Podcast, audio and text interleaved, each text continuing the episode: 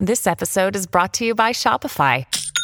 Forget the frustration of picking commerce platforms when you switch your business to Shopify, the global commerce platform that supercharges your selling wherever you sell. With Shopify, you'll harness the same intuitive features, trusted apps, and powerful analytics used by the world's leading brands. Sign up today for your $1 per month trial period at shopify.com slash tech, all lowercase. That's shopify.com slash tech. Se enfermó, se deterioró tanto que quedó en estado catatónico. Era un, un, una especie de mueble sentado en sus heces fecales, comiéndoselas. Él necesitaba un tratamiento psiquiátrico desde niño. Fantaseaba con que quería matar a alguien a los, de niño.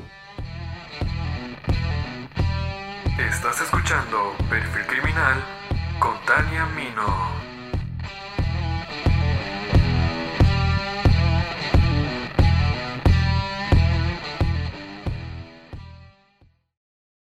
El privilegio más que un derecho especial es una ventaja o inmunidad concedida, las cuales están disponibles solo para una persona o un grupo de personas en particular. Es de nuestro conocimiento que en México el tener dinero o pertenecer a la clase alta es una ventaja. Lamentablemente, lo es en todos los aspectos, sin importar que se trate de un delito o crimen. Si tienes el dinero suficiente, podrás detener la investigación, orientarla a otro lado, o bien, si alguien comete un crimen hacia tu persona o los tuyos, podrás acelerarla y sin problemas castigar al culpable. Es indudable que el actuar del ser humano está ampliamente influenciado por factores económicos. Sucede también que al pertenecer a la clase alta muchas veces te hace sentir superior debido a que la mayoría te trata como si lo fueras. Cuando combinamos el dinero o la clase alta con sobreprotección, problemas mentales y una insaciable necesidad sexual, se crea la fórmula perfecta para un asesino impulsivo y desorganizado. Y hoy hablaremos de un personaje peculiar, nada parecido a lo que hemos escuchado antes en este podcast. Bienvenidos al episodio 13 de Perfil Criminal.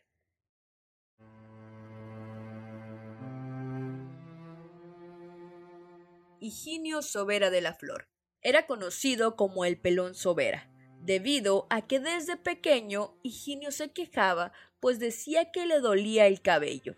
Por eso, cuando tuvo edad de decidir por sí mismo, tomó unas monedas de la cómoda de su madre y se fue a la primera peluquería que encontró para pedir que lo raparan pelón. Desde esa fecha jamás se volvió a dejar crecer el cabello. Usaba una gorra de cuadros que era característica de él, ya que nunca se la quitaba. Catalogado como un asesino serial que estuvo activo en 1952, aunque solamente se le juzgó e hizo responsable por dos homicidios, las investigaciones apuntaban a más, y más adelante les platicaré el porqué. Nació en la Ciudad de México en 1928, hijo de José Sobera, un emigrante español, comerciante que hizo su fortuna en Tabasco. Su madre, Zoila de la Flor, era hermana del exgobernador de Tabasco y magistrado del Tribunal Superior de Justicia Estatal. El matrimonio tuvo tres hijos. Antes de Higinio hubo un hermano mayor que terminó en un manicomio en Barcelona tras una crisis nerviosa y después Luis el hijo menor. Se podría decir que tuvo una infancia normal. Sin embargo, hubo una sobreprotección por parte de su tía. Decía que él nunca haría ningún mal, pues amaba y trataba muy bien a los gatos. Desde niño presentó trastornos de la personalidad muy marcados. Solía reírse solo, gruñía como si fuese una fiera sin razón aparente hablaba de una manera muy extraña que nadie lograba entender. Hacía gestos repentinos con las manos de una manera casi indescifrable, y era frecuente que creyera que la gente lo insultaba o quería golpearle. Su padre poseía una finca en Villahermosa, Tabasco. Ahí nació y vivió Higinio hasta la edad de los ocho años, porque se presentó una dificultad entre los esposos que terminó en una separación. El pequeño Higinio quedó al cuidado de su padre. Sin una familia completa y un hogar estable. Su padre viajaba constantemente y el niño se quedaba encargado en diferentes lugares y diversas casas de familiares. Poco tiempo después, fue internado en un colegio del estado de Puebla. Su inteligencia era normal. Ganó varios primeros lugares en diferentes áreas. Sin embargo, su conducta era muy cuestionable. Dirigía un grupo de estudiantes que atemorizaba a todos los demás. Los problemas fueron tan constantes que estuvo a punto de ser expulsado del colegio. No se pudo efectuar su expulsión porque no hubo a quien darle aviso, pues sus padres no se presentaban nunca al colegio. De adolescente, Sobera gustaba derraparse completamente la cabeza de manera obsesiva.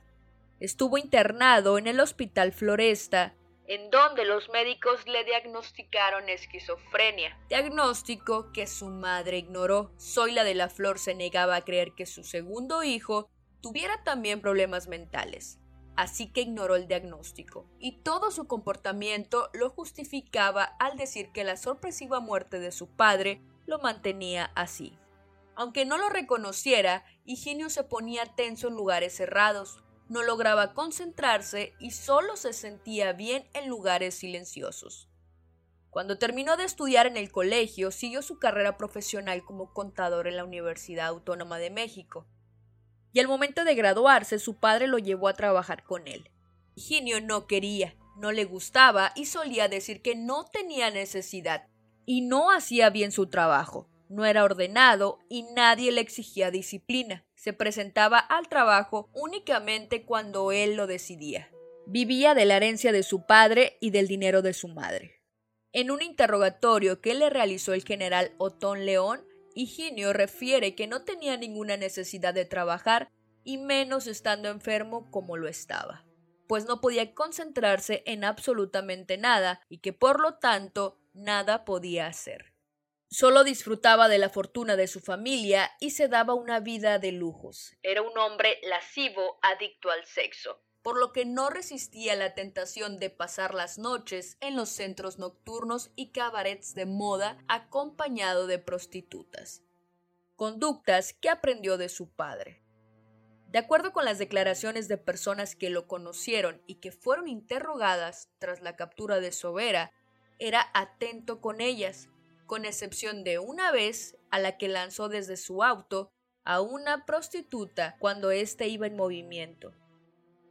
Gustaba de alcohol, del sexo y de todo tipo de drogas, aunque su favorita era la marihuana.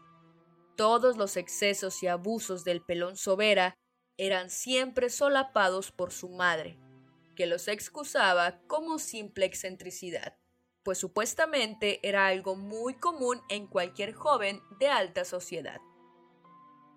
Debido a este constante encubrimiento por parte de su familia, es por lo que se cree que su número de víctimas fue mucho mayor de lo que se tiene confirmado. A esto se suma el testimonio de supuestas empleadas domésticas que trabajaron para la familia Sobera de la Flor, que decían haber presenciado hechos que pudieran hacer sospechar la existencia de más asesinatos. Uno de ellos es que en muchas ocasiones la ropa sucia de Higinio Sobera, que ellas mismas lavaron o desecharon, se encontraba manchada de sangre. Sin embargo, estos testimonios jamás se pudieron certificar. Los problemas de la vida diaria no le preocupaban. Sabía que era heredero de más de dos millones de pesos, gran fortuna en esa época. Era muchísimo dinero. La cantidad que su padre había logrado reunir rondaba los 5 millones de pesos, de los cuales dos corresponderían a José, dos a Higinio y el resto a Luis, el hermano menor. Sin embargo, como el hermano mayor de Higinio se volvió loco, su herencia pasaba a manos de Higinio, sumándole entonces la cuantiosa cantidad de 4 millones de pesos, misma que le sería entregada cuando cumpliera la edad de 21 años. Nunca le fue entregada su herencia y jamás pudo poseerla, pues el albacea del testamento no le hizo entrega de ella por no estar bien de sus facultades mentales. Higinio sabía perfectamente la cantidad de dinero que le correspondía. Por eso no tenía ninguna necesidad ni ganas de trabajar. La vida le corría sin ninguna preocupación. Gastaba el dinero a manos llenas. Solamente se ocupaba de pasear y divertirse. Cuando se le acababa el dinero, visitaba la casa de su madre o acudía al despacho donde se encontraban los negocios de su familia. Ahí le entregaban determinadas cantidades de dinero para que cubriera sus gastos diarios. No volvían a verlo sino hasta que regresaba por más dinero. Cuando veía las cosas difíciles y en el despacho no querían darle más dinero, Higinio se valía de su astucia infalible, la amenaza. Amagaba una y otra vez con hacer valer sus derechos y entablar un juicio para exigir y recuperar su fortuna. Así, inmediatamente le compraban un coche último modelo, pistolas, ropa, zapatos, vestía elegantísimos trajes de los más finos y se le cumplía cualquier otro antojo para que se quedara tranquilo. De esta forma lo mantenían contento un tiempo, solamente así dejaba de insistir en su herencia. Higinio nunca encajó con su familia, por eso vivía en diferentes hoteles, pero nunca permanecía mucho tiempo en ninguno, solo visitaba ocasionalmente a su madre y hermano. De hecho, tiempo después, el encargado del Hotel Isabel declararía un hecho que tuvo lugar en el cuarto en el que Higinio se encontraba hospedado y dijo, Tenemos la seguridad de que está loco, porque sus actos son los de un demente. Imagínense ustedes que un día amarró a la lámpara de pie en su cuarto, una reata, cambió al centro de la habitación el ropero, la cama la hizo a un lado y luego comenzó a jalar de la cuerda al mismo tiempo que decía Así me gusta que mueras en mis manos, pérfida mujer. Y luego reía carcajadas. En otras ocasiones lo encontrábamos durmiendo junto a la caldera en las escaleras, en fin, en diversos sitios. Estaba obsesionado con su aspecto físico y tenía la necesidad de corregir sus problemas a través de operaciones faciales, de las que se haría cargo el doctor Mario del Río, quien le operó la nariz, las orejas y la barba. Higinio acostumbraba a visitarlo con mucha frecuencia para que le aplicara inyecciones de gadital yódico, pues decía que le hacían bien para su enfermedad de los nervios pese a que ese medicamento sirve para curar la gripe. El doctor Mario del Río era consciente de que se trataba de un esquizofrénico peligroso, en apariencia inofensivo, pero sumamente irritable por su mismo padecimiento. El doctor aceptaba inyectarlo únicamente porque el mismo Higinio le llevaba el medicamento y porque el mismo no le causaba ningún daño. Así, Higinio acudía a verlo por lo menos dos veces por semana. Un día conducía su auto con unos amigos. Dos de ellos eran piloto aviador. Iban por la carretera de Toluca corriendo a gran velocidad. Higinio exclamó Ustedes serán muy buenos en el aire, pero vamos a ver qué tal son en la tierra.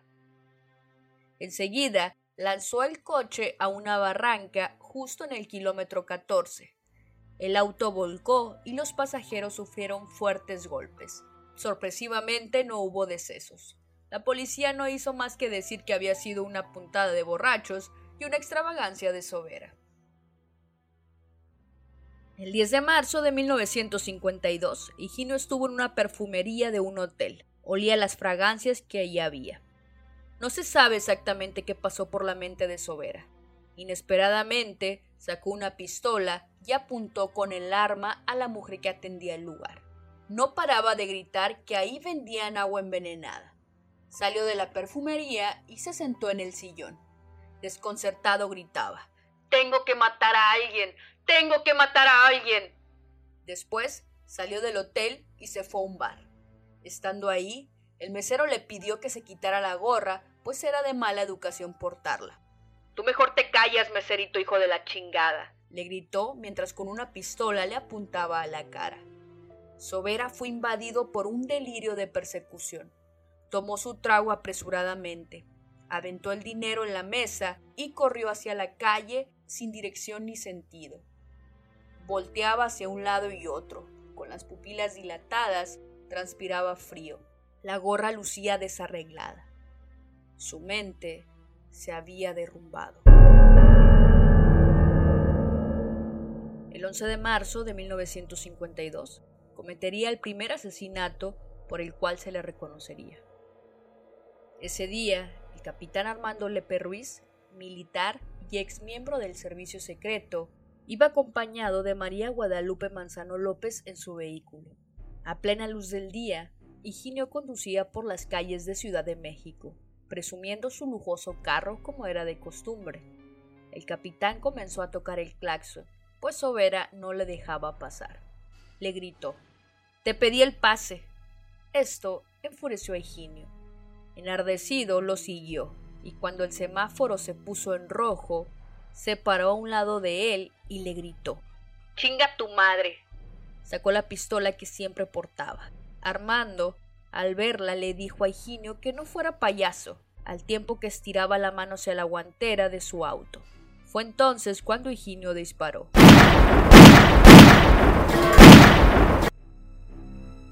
Primero para demostrarle a Armando que no era ningún payaso, y segundo porque pensó que trataba de sacar una pistola de la guantera del coche. Era la una de la tarde. El asesinato ocurrió en una avenida muy concurrida. Los hechos fueron presenciados por un gran número de personas. Después de haber hecho los disparos, inmediatamente puso en marcha su auto. A pesar de que había un policía cerca, huyó a gran velocidad del lugar. Higinio estaba completamente seguro que nunca lo atraparían. No imaginó que alguien tomaría el número de las placas de su auto. Al huir, siguió por la avenida Insurgentes a toda velocidad, hasta que llegó y se detuvo a tomar un refresco y un sidral, porque tenía mucha sed. Los refrescos le devolvieron la tranquilidad.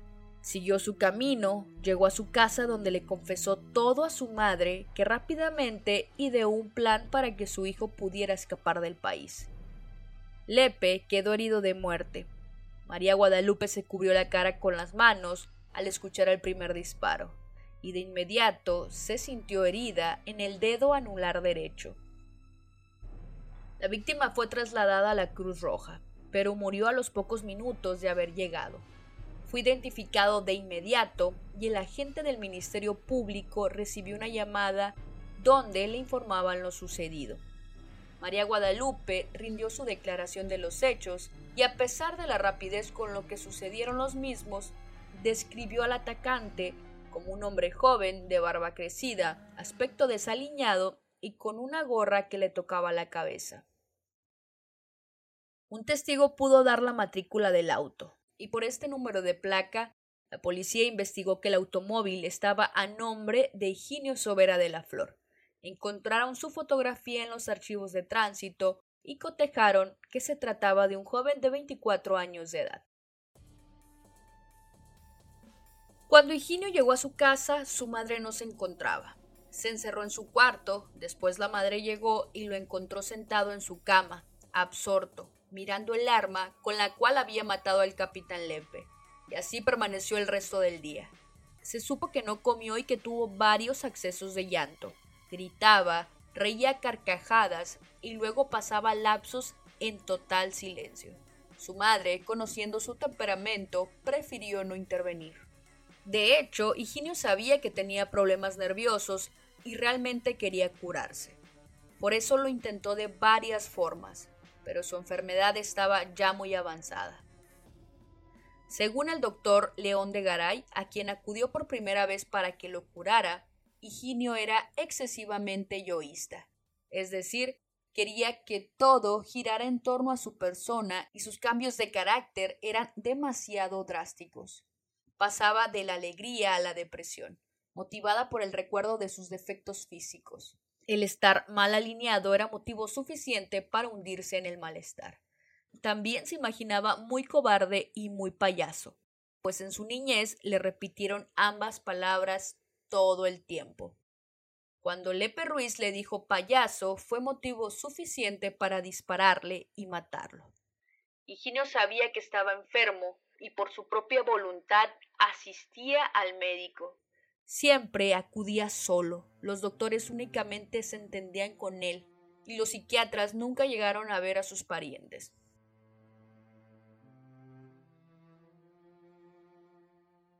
Por la importancia y la fama del personaje asesinado, al ser tío de la actual reina de belleza en ese entonces, y además de ser hijo de uno de los charros más importantes de la época, la noticia de la muerte del capitán Armando Lepe Ruiz se publicó en todos los periódicos como un malicioso crimen por una disputa de tránsito. Su fotografía apareció en las primeras planas de todos los diarios. Era difícil que existiera confusión. La cabeza rapada, los grandes ojos oscuros e impacientes, el cuerpo desgarbado. Todo apuntaba a Higinio, el pelón Sobera. La familia de Higinio lo puso sobre aviso, pero él no quería escapar sin su pistola. Según él, se sentía seguro con ella. Su madre escondió el arma homicida y le regaló una nueva que no estuviera relacionada con algún crimen. Soy la de la Flor lo registró con un nombre falso en el Hotel Montejo, ya que pensaban trasladarlo a Barcelona y recluirlo en el hospital psiquiátrico donde confinaron a su hermano.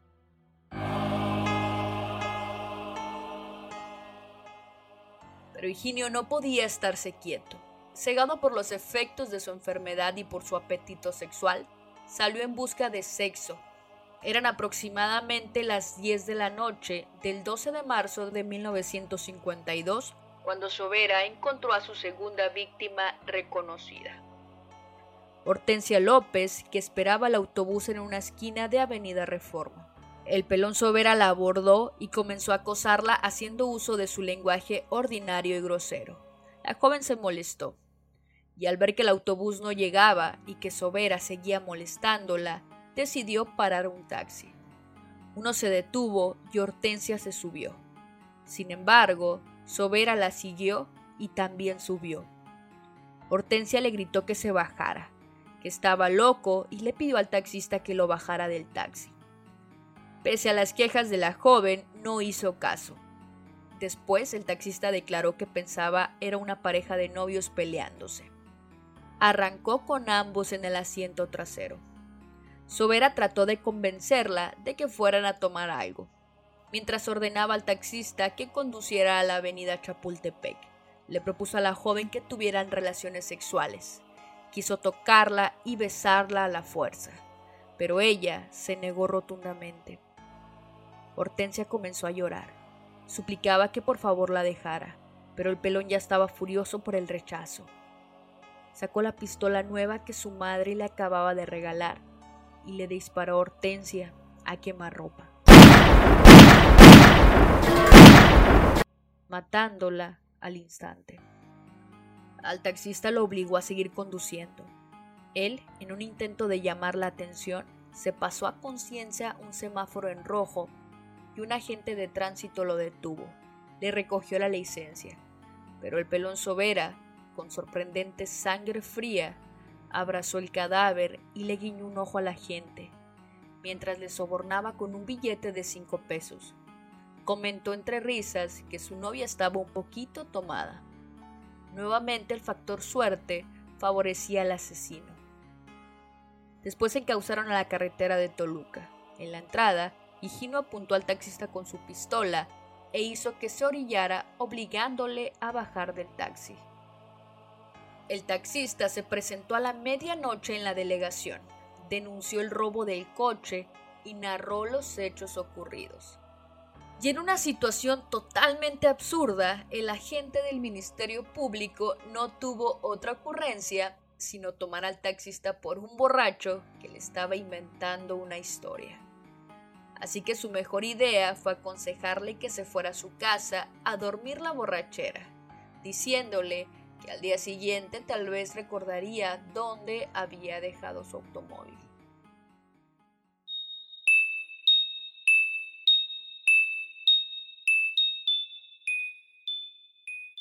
Mientras Sobera de la Flor había conducido hasta un motel ubicado en el poblado de Palo Alto, donde rentó una habitación y se metió con el carro. El personal del motel pensó que era un taxista ligándose a una pasajera alcoholizada. Nadie, Absolutamente nadie notó que la chica estaba muerta. La cargó en sus brazos y la metió al cuarto. La desnudó, le limpió la sangre, la colocó sobre la cama y se desnudó también él. Tuvo sexo con el cadáver de Hortensia. Tras terminar, se quedó dormido, abrazando a la víctima toda la noche. Al despertar, nuevamente tuvo relaciones sexuales con el cuerpo inerte. El martes 13 de marzo de 1952, a primera hora los familiares de Hortensia acudieron a denunciar la desaparición ya que no había llegado a dormir la noche anterior.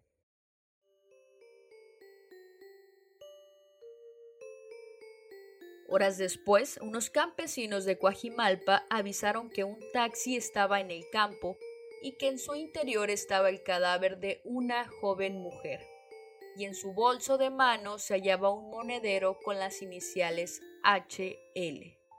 La necropsia indicó que, en efecto, Sobera había cometido necrofilia. Fue el coronel Silvestre Fernández, el entonces jefe de servicio secreto, quien arrestó a El Pelón en el Hotel Montejo. Este no opuso resistencia, incluso entregó riéndose a carcajadas las llaves del taxi. Todavía se permitió una burla más. Dijo que tenía hambre porque con el ajetreo no había podido comer. Pidió le llevaran unas tortas y al preguntarle cómo pensaba pagarlas, sugirió que los policías utilizaran el dinero de Hortensia, alegando, al fin está muerta. Además, si yo la maté, creo que me pertenece.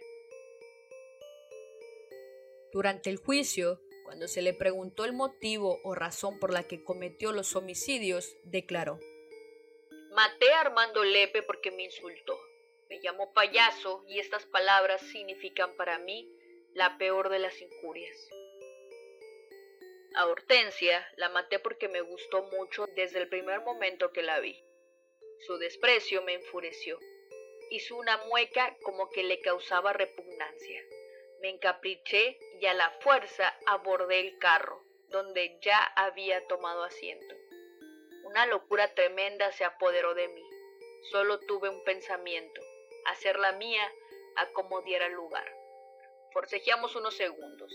Yo quería abrazarla, pero se defendía y me arañaba. Por último, me escupió la cara, al mismo tiempo que me gritaba, Déjeme, suélteme, bandido, soy una mujer decente. Perdí el control y saqué la pistola. Disparé a bocajarro. Así la maté. Después le quité al chofer el carro y si no me lo entregaba lo mato también, porque a mí nadie me desobedece. Yo soy el amo. Entonces me la llevé a la posada Palo Alto, sobre la carretera de Toluca. La saqué del carro cargando porque ya estaba bien muerta. La metí en el cuarto. Pasé el rato efectivamente más descarnado. Dio una serie de lujo de detalles que revelan la bajeza del asesino y sus instintos más bestiales. La volví a cargar para llevarla al automóvil y corrí hasta la carretera de Toluca. La bajé cargándola y besándola en sus labios ya fríos. La tiré así, miren ustedes cómo. Y luego me volví al automóvil, por eso tenía manchada la ropa. Le preguntaron por qué le quitó todas las alhajas, su portamonedas y su bolso, a lo que él confesó, para que no supieran quién era ella y no me descubrieran nunca. Esperaba que los perros se comieran el cadáver y que nunca más me molestaran a mí. Le dijeron, ¿te das cuenta que has cometido un acto criminal? Me doy cuenta de ellos, pero son cosas de la vida. ¿Qué quieren que haga ahora? Ya no puedo revivirlos, y uno está alegre algunas veces y otras triste. Esa noche andaba alegre, pero ella me puso triste porque no quiso ir a pasear. Si me aceptaba, le doy dinero y todo lo que quiera. En realidad no sabía que tengo muchos millones y que podía darle un magnífico porvenir. Tras su aprehensión, se le intentó acusar de haber matado a Arlondo Galván Santoyo, un joven de 18 años asesinado a tiros de igual manera desde un auto verde, aunque nunca se pudo comprobar si fue o no Higinio. Sin embargo, realmente existía mucha evidencia de que fueran más crímenes. Posiblemente, la familia lo encubrió varias veces más. Según el perfil psicológico realizado por el doctor Alfonso León de Garay, padecía de psicopatía sexual, neurosis aguda y esquizofrenia alarvada. La psicopatía tiene como síntoma que el enfermo sea capaz de orientar su conducta física hacia sus valores morales, porque no los entiende. Agregó que se apodera del enfermo el instinto físico. En Sobera, la psicopatía se orientó hacia la cosa sexual. Higinio es neurótico debido a que comprende que su conducta no es normal y sufre por ello. La neurosis es un cúmulo de trastornos sensoriales y motores causados por enfermedades del sistema nervioso. Se caracteriza y reconoce porque es solamente un sector de la personalidad el que está enfermo Además surgen miedos irracionales hacia objetos o situaciones, sensaciones de angustia que pueden coincidir con síntomas físicos, contenido angustioso y conductas no controlables. Se nota depresión y sentido de culpa en el sujeto. Según el doctor Garay, Higinio tenía periodos largos de depresión, causada sobre todo porque creía tener muchos defectos físicos que no le agradaban para nada. Por ello se mandó a hacer tres operaciones de cirugía plástica, pues tenía la nariz, las orejas y la barba muy largas. En una época le preocupó a tal extremo que a toda la gente la veía de frente. Lo hacía con la intención de que no notaran sus defectos en el perfil. Aparentemente, él no tuvo ningún control sobre sus actos al momento de los homicidios, pero también era cierto que dichos eventos no le representaban ningún remordimiento y siempre se mostró frío y cínico al respecto. A pesar de su estado mental, se le dictó formal prisión el 17 de mayo por los homicidios de Armando Lepe Ruiz y de Hortensia López Gómez, por las lesiones que sufrió María Guadalupe, por el robo de automóvil propiedad del taxista Esteban Hernández y por la profanación del cadáver de Hortensia y además por portación ilegal de arma de fuego. Todos los delitos de los que se le acusó fueron comprobados por su misma confesión, así como por las investigaciones realizadas. Cuando fue sentenciado a 40 años de prisión, debido al vacío legal que existía en esa época en materia de imputabilidad, fue remitido a la máxima penitenciaría del país. En esa época, el Palacio de Lecumberri. Su familia pagaba 600 pesos al mes para que su celda tuviera todas las comodidades. Sin embargo, su celda era un desastre. Lo peor era su apariencia, no se aseaba, su barba estaba crecida, las uñas estaban negras por la suciedad alojada debajo de ellas. Aparte de beber sus propios orines, se untaba y se comía su excremento. Desde los primeros días en la penitenciaría, Higinio empezó a recibir cartas anónimas en las que le sentenciaban una muerte inevitable, como castigo de los crímenes horrendos que había cometido. Ante tal situación, rápidamente se tomaron las medidas necesarias para evitar que se cumpliera tal amenaza. Se ordenó redoblar la vigilancia para Higinio, así como vigilar las visitas que recibía. Al principio no se sabía quién era el que tenía ganas de asesinarlo en el penal. No fue sino gracias a una entrevista que realizó un reportero del diario La Prensa como se supo que el que tenía ganas de asesinarlo era José Ortiz Muñoz, alias el sapo o el campeón de los asesinos. Higinio temblaba de miedo, pues le aterraba la idea de que el sapo lo fuera a liquidar. Él amaba la vida, No podía concebir la idea de llegar a morir y mucho menos que alguien se la quitara nada más porque sí. En 1954, el afamado criminalista Alfonso Quirós Cuarón, padre de la criminología mexicana, publica su obra Criminalia siglo XX, basado en el caso de Sobera. A pesar de que la familia de Sobera le proporcionó todas las comodidades en prisión que el dinero pudiera pagar, el estado en que vivía era deplorable, debido a que no recibía tratamiento para su enfermedad. Se encontraba viviendo sobre sus propias heces, permanecía sobre ellas durante largo tiempo en estado de catatonia, y en ciertas ocasiones presentaba episodios de coprofagia, se comía sus heces, por lo cual su aliento era fétido. Fue gracias a Quirós que Sobera fue trasladado a un manicomio temporalmente hasta que su estado mejorara. En el Código Penal mexicano se mencionaba que los infractores con un trastorno mental permanente debían recibir una reclusión ordinaria y solo se les permitiría salir de ella para ser tratados durante los episodios psicóticos. Después de salir de ellos, debían regresar a la prisión.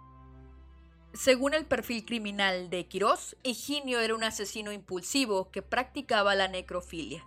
Padecía de esquizofrenia, solía guardar silencios prolongados con la mirada perdida. Casi siempre estaba distraído, aunque en ocasiones era vivaz. Sonreía burlonamente y otras veces tenía expresiones de recelo y desconfianza. Cuando sin motivo se encolerizaba, su mirada se tornaba dura y hostil. Era muy inquieto, incapaz de permanecer mucho tiempo sentado. Se mostraba grosero y agresivo. Una vez intentó agredir a un médico que por casualidad pasaba cerca de él. Posee un elevado grado de peligrosidad criminal y debe ser segregado de por vida para los efectos de la defensa de la sociedad y su tratamiento. Debe permanecer en el centro psiquiátrico de la prisión. El caso del pelón Sobera, más allá del escándalo mediático que causaron sus crímenes por la prensa amarillista, desencadenó una polémica sobre cómo se abordaba el tema de la imputabilidad en México. Higinio no terminó la sentencia. La enfermedad mental acabó lentamente con su vida. Era incurable, progresiva y degenerativa. En 1982, después de 30 años de prisión, el pelón Sobera salió en libertad y ya nada quedaba del joven soberbio y prepotente, y mucho menos del peligroso criminal. Ya solo quedaba un senil e inofensivo viejo de 54 años. Permaneció al cuidado permanente de una enfermera.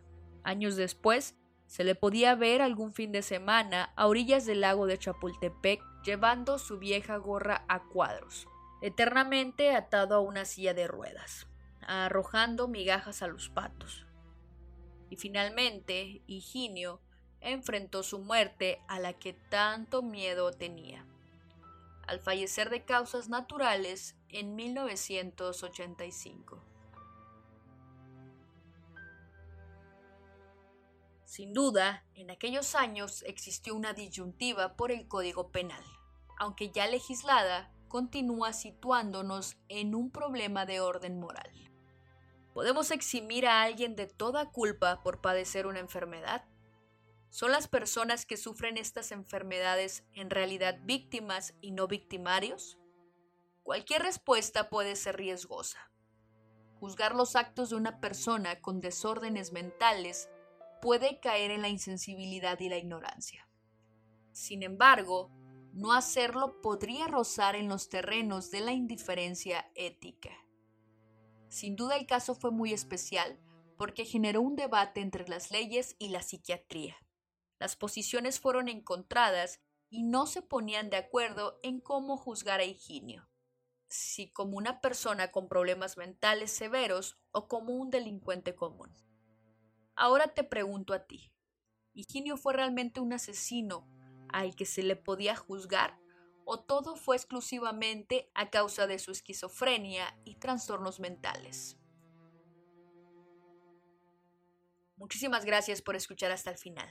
Antes de despedirme, quisiera comentarles e invitarles al nuevo grupo de Facebook Perfil Criminal Podcast, en el cual se estará compartiendo información interesante y exclusiva de Perfil Criminal. No olviden seguirme en redes sociales como Perfil Podcast en Twitter e Instagram, Tania Mino Podcast en Facebook.